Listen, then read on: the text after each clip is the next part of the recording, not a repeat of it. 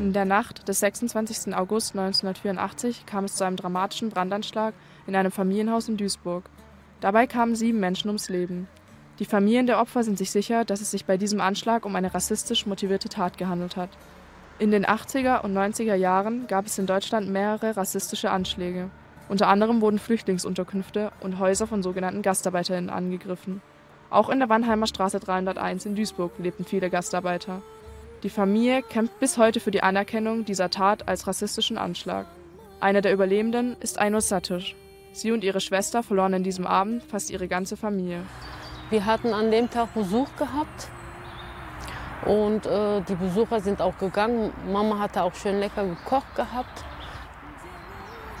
Ich hatte mich auch gerade mal hingelegt gehabt und äh, die Urke war noch, äh, sie war noch in der Küche gewesen und von unserem Küchenfenster aus konnte man den Treppenhaus sehen.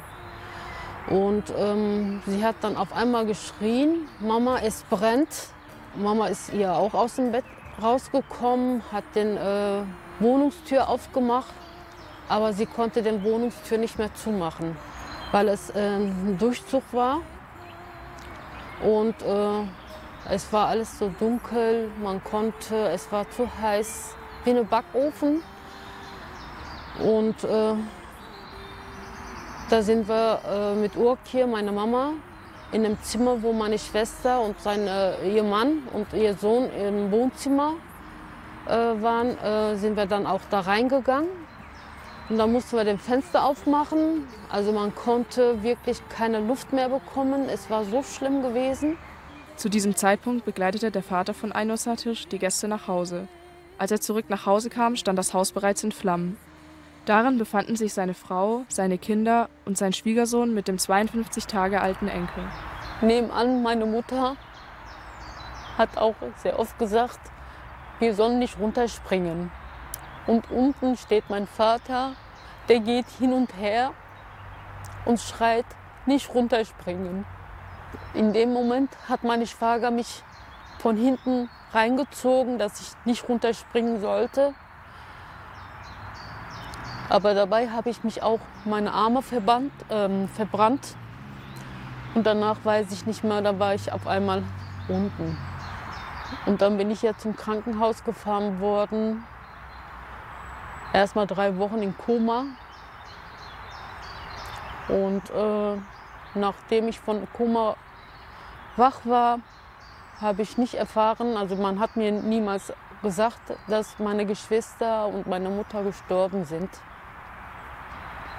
Mein Vater hat mich sehr oft im Krankenhaus besucht und dann habe ich sehr oft gefragt, Papa, wie geht's den anderen? Und der war sehr zurückhaltend und hat mir immer gesagt, denen geht es auch gut. Aber mein Vater war nicht mehr der Mensch gewesen, der früher lustig gelacht hat. Der war ganz anders an den Tagen danach, was passiert ist. Und ich lag auch drei Monate lang im Krankenhaus und einen Tag vor der Entlassung auf einmal unsere bekannten Verwandten, die hier in Deutschland leben, waren alle an dem Tag bei mir in einem Zimmer. Und ähm, habe ich mich gewundert. Ich habe gefragt, Papa, warum ich werde morgen entlassen. Warum sind die ganzen Leute heute bei mir?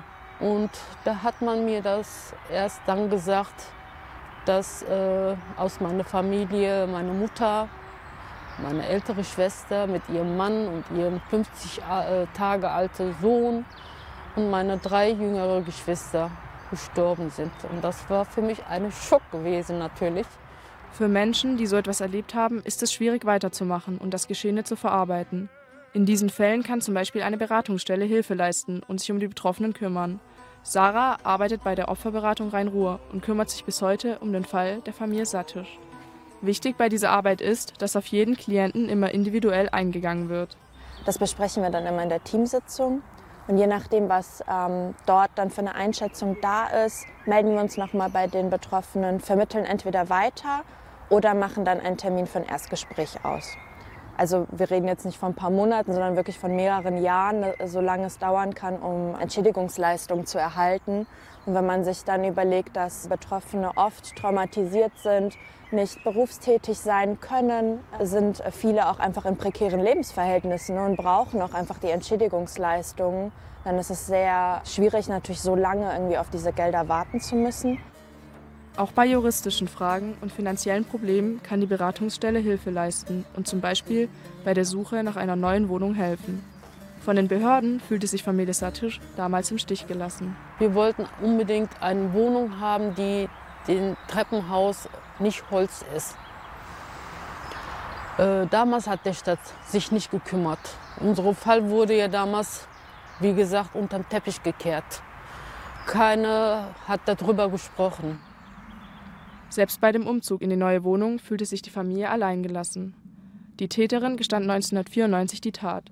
1993 zündete sie eine Geflüchtetenunterkunft in Hamborn an. Für die Überlebenden in der Wannheimer Straße ist dies ein klarer Hinweis dafür, dass es sich auch bei dem Anschlag in ihrem Haus um eine rassistisch motivierte Tat handelte. Ermittelt wurde in diese Richtung jedoch nicht. Einor findet Unterstützung bei der Opferberatung Rhein-Ruhr.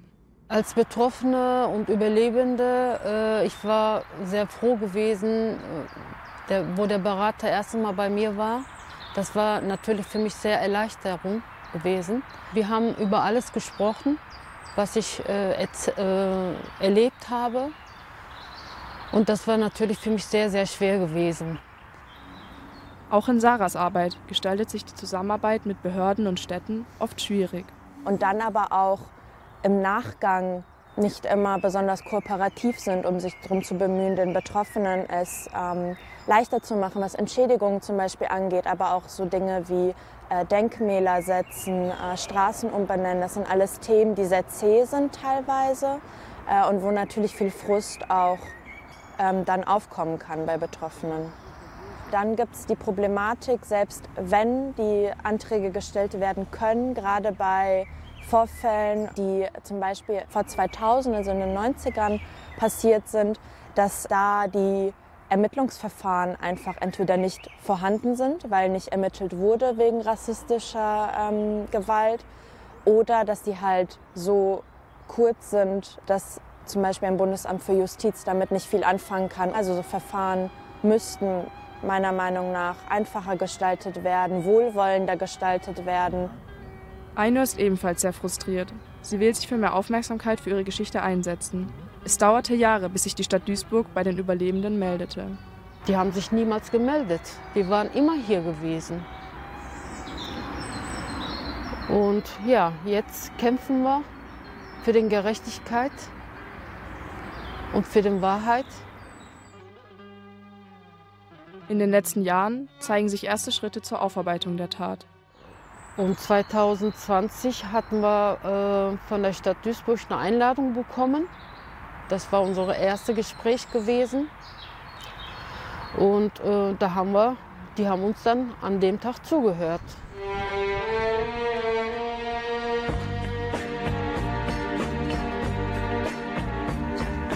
Neben den Gesprächen mit der Stadt gibt es seit ein paar Jahren eine Gedenkfeier vor der Wannheimer Straße. Bei Redebeiträgen von Betroffenen und Überlebenden rassistischer Gewalt wird an die Tat des 26. August 1984 gedacht. Im Jahre 2016 stößt die Soziologin Ceren Türkman im Dokumentationszentrum und Museum über die Migration in Deutschland auf einen Presseartikel über den Fall der Familie Satisch. Danach kontaktiert sie Alex und die beiden begannen den Fall neu aufzurollen. So gründete sich die Initiative Duisburg 1984, die sich gemeinsam mit der Familie für die Aufarbeitung des Falles einsetzt.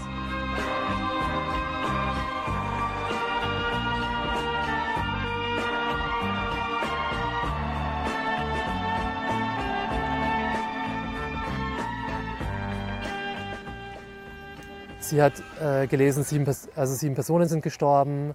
Das war ein Gebäude, wo hauptsächlich sogenannte Gastarbeiterinnen gewohnt haben und ähm, der wurde nicht aufgeklärt. Also wir haben keinen, keine juristische Neubewertung äh, bislang erwirken können, aber die Stadt ist daran interessiert, das in die offizielle Gedenkkultur der Stadt aufzunehmen. Von der Familie Satte und von der Familie Turhan gibt es auch den Wunsch, dass noch viel mehr gemacht wird. Also zum Beispiel eine Straße umbenannt wird oder eine Schule umbenannt wird.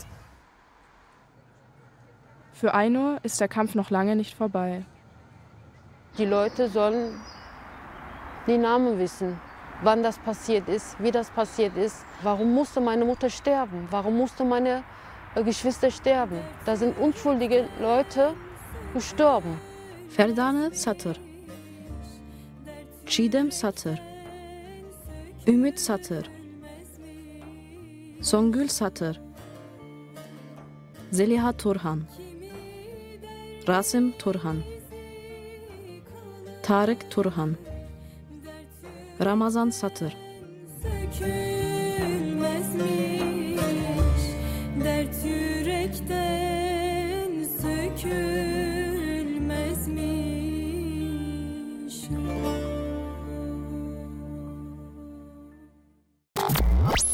Kurt. So wie du.